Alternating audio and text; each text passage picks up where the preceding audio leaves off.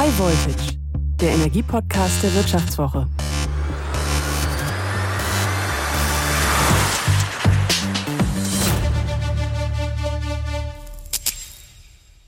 Herzlich willkommen bei High Voltage. Ich bin Martin Seiwert. Energie ist knapp und teuer geworden. Mitte Juli habe ich deshalb hier bei High Voltage mit Reinhard Loch, dem Energieeffizienzexperten bei der Verbraucherzentrale Nordrhein-Westfalen, darüber gesprochen, wie man schnell und einfach Energie sparen kann. Also jeder von uns und noch bevor der Winter kommt. Vielleicht haben Sie die Folge gehört. Vor dem Interview hat mir Herr Loch am Telefon etwas erzählt, was ich extrem interessant fand. Die am häufigsten besuchte Internetseite der Verbraucherzentrale ist die über Mini-Solaranlagen. Also Solargeräte für den Balkon, den Garten, die Terrasse. Die Nachfrage nach sämtlichen Energiethemen ist bei der Verbraucherzentrale ohnehin schon ungefähr doppelt so groß wie in früheren Jahren. Und das beliebteste Thema von allen ist offenbar das mit diesen kleinen Solaranlagen für jedermann. Das sollte mal ein Thema für High Voltage sein, habe ich mir gedacht. Eigentlich ist das Interesse für die Technik gar nicht so verwunderlich. Viele Menschen möchten unabhängiger werden von der normalen Stromversorgung, denn die wird immer teurer. Und der Strom, den ich dort bekomme, finanziert oft indirekt den russischen Krieg gegen die Ukraine mit, weil er mit russischem Gas oder russischen Atombrennstäben hergestellt wurde. Aber kann wirklich jeder, der ein, zwei Meter freie Fläche auf dem Balkon hat, seinen eigenen Strom herstellen? Wie viel kostet sowas? Und ist das dann auch ein Beitrag zum Klimaschutz oder bloß eine Beruhigung fürs grüne Gewissen? Das alles kann der Energieexperte Reinhard Loch beantworten und deshalb freue ich mich sehr, dass er nochmal bei High Voltage zu Gast ist, nun eben mit dem Thema Mini-Solaranlagen. Herr Dr. Loch, immer mehr Menschen haben irgendwie das Bedürfnis, ihren Strom selber zu machen. Das ist ein richtiger Trend und nicht jeder Mensch ist mit einem großen Dach gesegnet, das er zupflastern kann, mit Solarpanelen. Ähm, deswegen kommt gerade was äh, mit Wucht, nämlich diese Mini-Solaranlagen, die sich die Menschen auf den Balkon stellen, in den Garten oder irgendwo, wo es halt, wo es halt gerade passt. Und darüber möchten wir heute mal reden. Was gibt es da erstmal technisch, nähern wir uns erstmal vom Produkt her, was gibt es da für Möglichkeiten? Was kann ich an der Stelle tun? Ja, in der Tat ist das ein Thema, wo uns viele, viele Fragen und die Internetseiten äh, von der Verbraucherzentrale zu diesem Thema ist die bestbesuchte von allen Themen im Moment. Ähm, Stecker-PV-Geräte haben den Vorteil, dass eigentlich fast jeder Haushalt sie einsetzen kann und das macht sie so attraktiv. Es sind kleine Module, in der Regel sind es zwei Photovoltaikmodule mit einer elektrischen Leistung von 300 bis 600 Watt, äh, die man selber auf der Terrasse oder am Balkon oder im Garten aufstellen kann. Vielleicht hat man ein kleines Flachdach oder ein Carport in der Nähe, wo man sie dran befestigen kann und sie dann einfach mit einer Außensteckdose des Hauses verbindet. Dann kann man den Strom selber nutzen. Man speist ihn ansonsten ins öffentliche Netz ein. Die Geräte sind nicht sehr teuer, einfach weil natürlich auch kein Fachhandwerk gebraucht wird. Im Allgemeinen jedenfalls nicht, gibt sicherlich Einschränkungen aber man kann es selber machen und äh, die Preise liegen vielleicht so zwischen 500 und 1000 Euro. Also von daher eine attraktive Technik. Äh, man muss sicher auf einiges achten, aber es hat halt den Vorteil, es ist nicht zu groß, es ist nicht zu schwer und man kann es in Eigenleistung machen.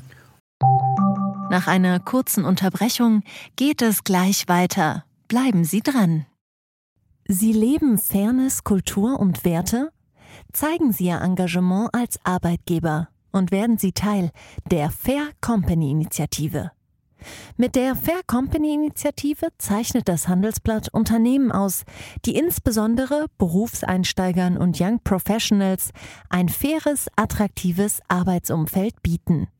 Zu den entscheidenden Werten gehören unter anderem das Engagement für Mitarbeitende, Diversity und Chancengleichheit, Nachhaltigkeit und gesellschaftliche Verantwortung. Erfahren Sie jetzt mehr unter faircompany.de. Okay, was kann ich mit diesem Strom anfangen? Für alle, die sich vielleicht noch nicht so richtig mit irgendwelchen Wattverbräuchen von ihren Geräten befasst haben, was kann ich mit diesen paar hundert Watt, die so eine Anlage ausspuckt, was kann ich denn damit überhaupt anfangen? Ja, in dem Augenblick, in dem die Anlage das erzeugt, geht es in meinen Haushalt und würde den Stromverbrauch aller Geräte, die gerade im Moment im Betrieb sind, befriedigen, ersetzen, äh, würde also den Netzstrom, den ich von außen sonst gekauft hätte, äh, ersetzen. Das kann der Laptop sein, das kann die Spülmaschine sein, die gerade läuft, die Waschmaschine. Also alle elektrischen Verbraucher würden dann in dem Augenblick von meiner Solaranlage äh, bedient und betreut. Wenn das nicht der Fall ist, äh, also die Leistung der Solarmodule werden da auch nicht ganz ausreichen, dann wird vielleicht das Netz sogar noch ein bisschen zuliefern. Kann aber auch Augenblicke geben, wo das passt. Wenn das zu viel Leistung ist, die meine Solaranlage erzeugt, speist sie das ins Netz ein. Da bekomme ich zwar keine Vergütung dafür, aber der Strom ist trotzdem, wenn man so will, ökologisch gesehen nicht verloren. Er geht einfach ins öffentliche Netz und versorgt, wenn man so will, den Nachbarn. Also insgesamt über das Jahr erzeugt man etwa so eine Menge, die hm, durchaus zehn Prozent des eigenen Haushaltes ersetzt. Viel mehr wird man im Allgemeinen nicht schaffen, weil im Winter haben wir natürlich nicht so viel Sonne. Aber äh, es reicht, um eben gerade in der Sommerzeit tagsüber, wenn die Sonne scheint, auch die Standardgeräte, die man so laufen hat, äh, praktisch dann mit Sonnenlicht selbst zu versorgen. Jetzt haben Sie eben gesagt, äh, man bekommt keine Vergütung dafür. Wieso ist das so? Andere Menschen, die eine Solaranlage auf dem Dach haben, bekommen ja eine Vergütung für den Strom, den sie einspeisen. Ja, das ist eigentlich ziemlich einfach. Man müsste dann elektrisch dafür sorgen, dass der Strom, den man ins Netz einspeist, auch von einem sogenannten Einspeisezähler gemessen wird. Und allein die Miete des Einspeisezählers ist schon so hoch, den muss man bezahlen. Das ist eben ein zusätzliches Messgerät. Äh, wer das von seiner Stromrechnung kennt, weiß, dass der Einspeisezähler vielleicht selber schon 20, 30 Euro im Jahr Miete kostet dann so viel Strom speise ich gar nicht ein, dass sich die Zählergebühr schon nicht lohnt. Zumal ich dann einen Platz im Zählerkasten äh, reservieren muss. Da muss ein Elektriker kommen, der diesen Zähler einbaut. Diese, ich sag mal, Gesamtkosten von vielleicht 100 Euro, 200 Euro, die fallen bei einer großen Solaranlage natürlich gar nicht ins Gewicht, weil da muss ich sowieso an den Zählerkasten ran, einen Einspeises setzen, da wird ein Sicherheitsabschalter eingesetzt da muss sowieso der Elektriker kommen, aber in meiner kleinen PV-Anlage braucht er ja eben gerade nicht zu kommen. Und sobald ich ihn rufe und größere Aufträge für ihn äh, habe, äh, Pflichten, die gemacht werden müssen, wird das uninteressant. Deswegen hat das EG vorgesehen, man kann so eine Anlage einsetzen ohne Einspeisezähler, aber dann bekommt man eben nichts dafür. Mhm. So, jetzt sage ich, okay, paar hundert Euro sind in Ordnung, klingt vernünftig, kann ich auch selber machen, aber damit ist es wahrscheinlich noch nicht getan. Ich brauche schon einen halbwegs geeigneten Standort, gehe ich mal davon aus. Ja, viele Balkone sind ja recht schattige Plätzchen. Da stellt sich wahrscheinlich dann schon die Frage, ob da so, ein, so eine Solaranlage richtig steht. Genau.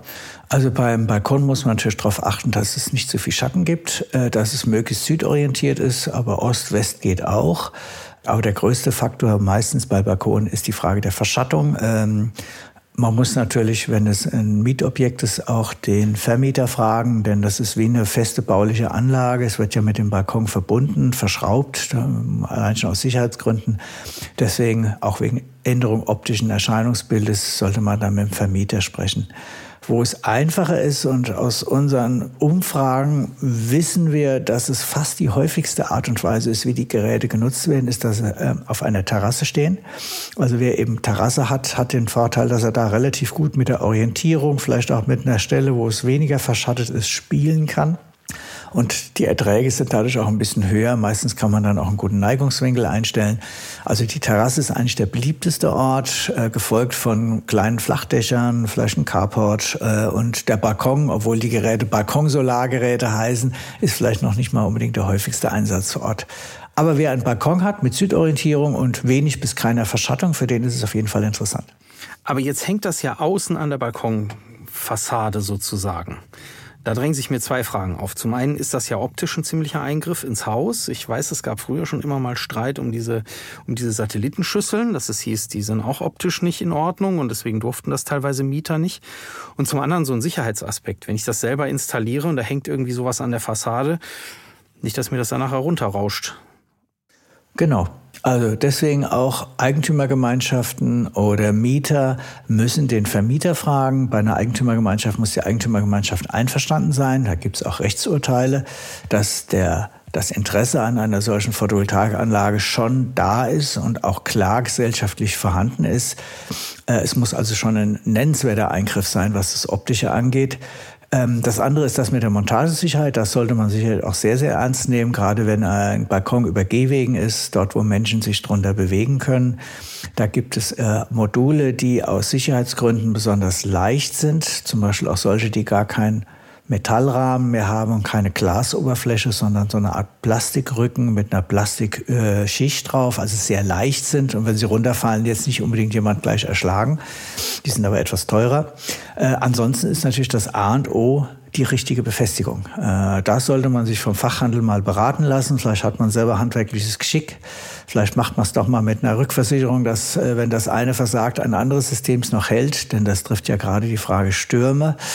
Es muss aber sicher befestigt sein. Das ist sicherlich ganz, ganz wesentlich. Äh, sonst äh, bekomme ich natürlich ein Riesenproblem, wenn die Anlage runterfällt. Nicht nur, dass der Schaden groß ist, sondern es dürfen natürlich keine Menschen zu Schaden kommen.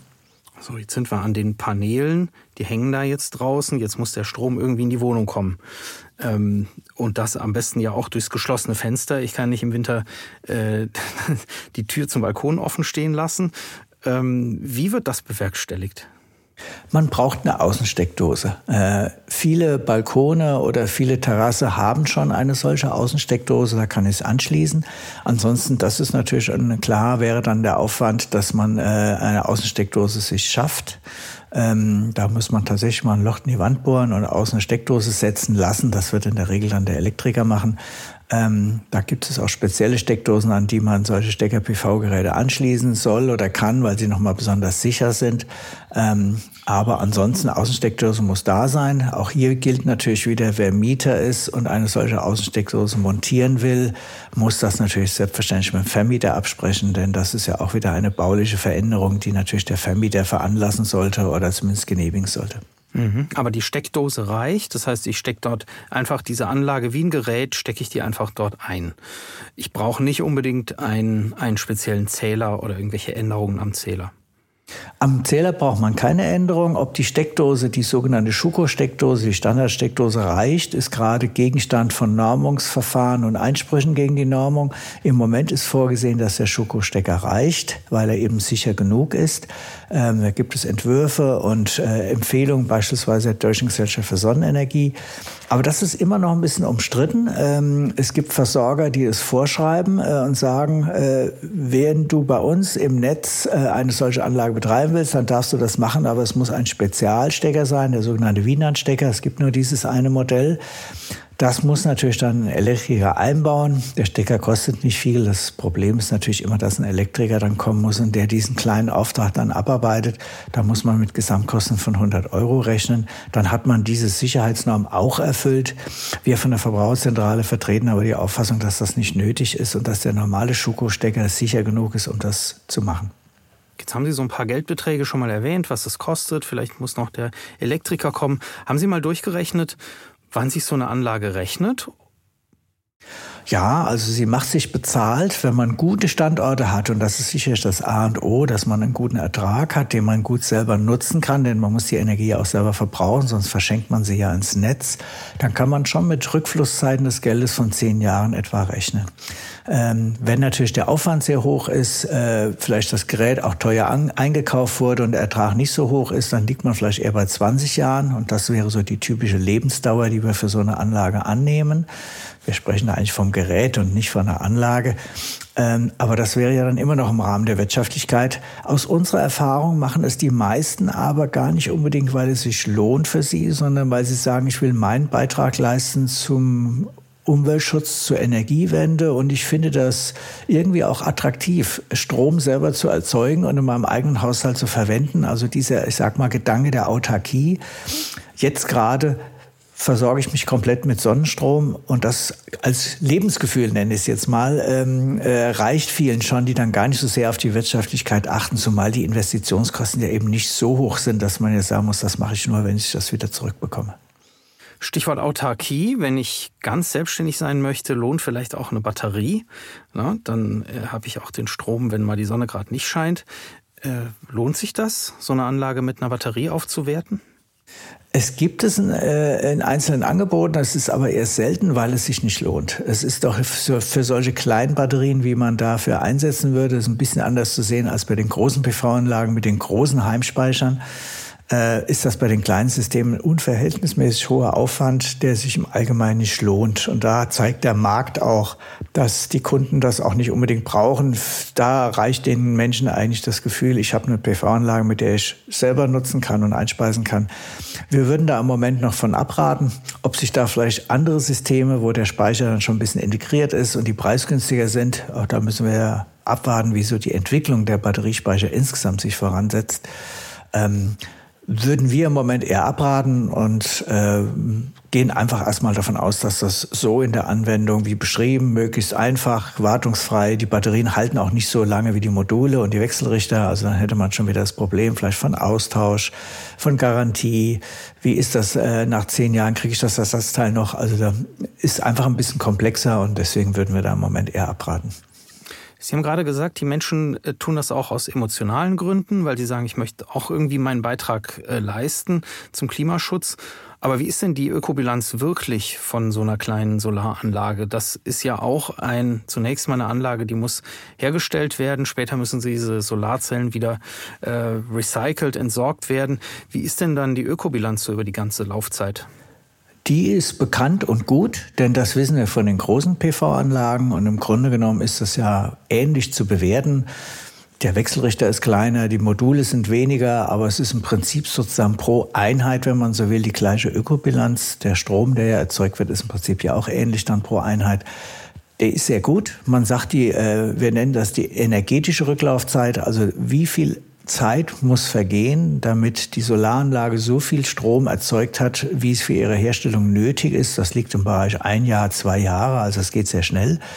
Äh, natürlich wie immer, wenn ich Material einsetze, habe ich dann natürlich auch Material, äh, Ökobilanzen äh, von Schadstoffen bei der Herstellung, Transporte und so weiter. Also da gibt es solche Ökobilanzen, die liegen aber im Bereich Photovoltaik immer sehr im grünen Bereich. Da muss man sich keine Sorgen machen. Sonst wäre die Technik ja auch im großen Maßstab nicht unsere große Hoffnung neben der Windenergie, äh, dass sie uns sozusagen zukünftige Energieversorgung äh, im Wesentlichen stellt. Muss ich denn dem Netzbetreiber sagen, dass ich so eine Solaranlage jetzt bei mir habe? Genau. Ich muss dem Netzbetreiber Bescheid sagen, äh, damit er das A weiß und B, damit er den Zähler wechseln kann.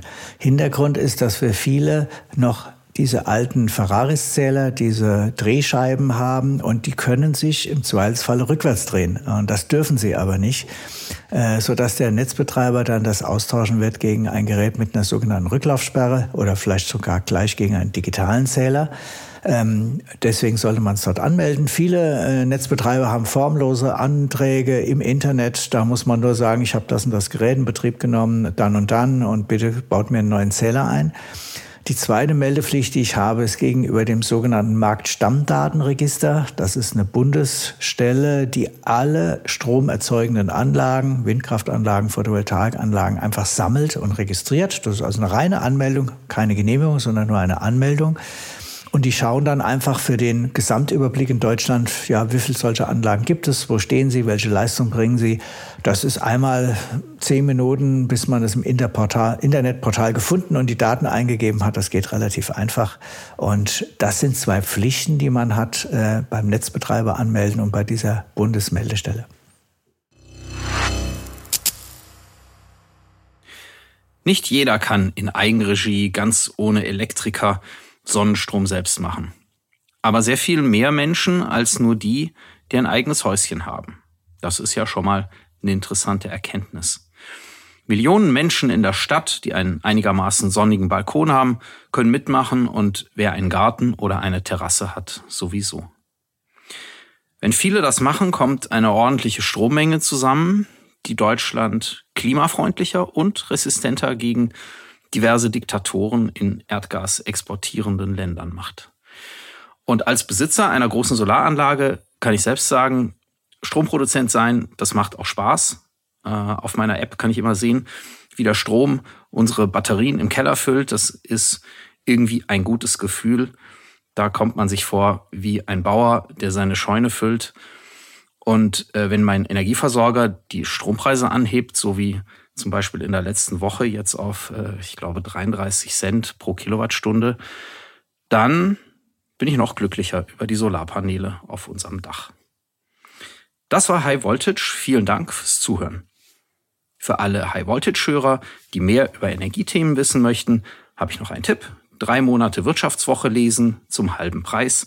Das Angebot finden Sie unter vivo.de slash highvoltage-abo. Der Podcast wurde produziert von Florian Högerle und Anna Hönscheid.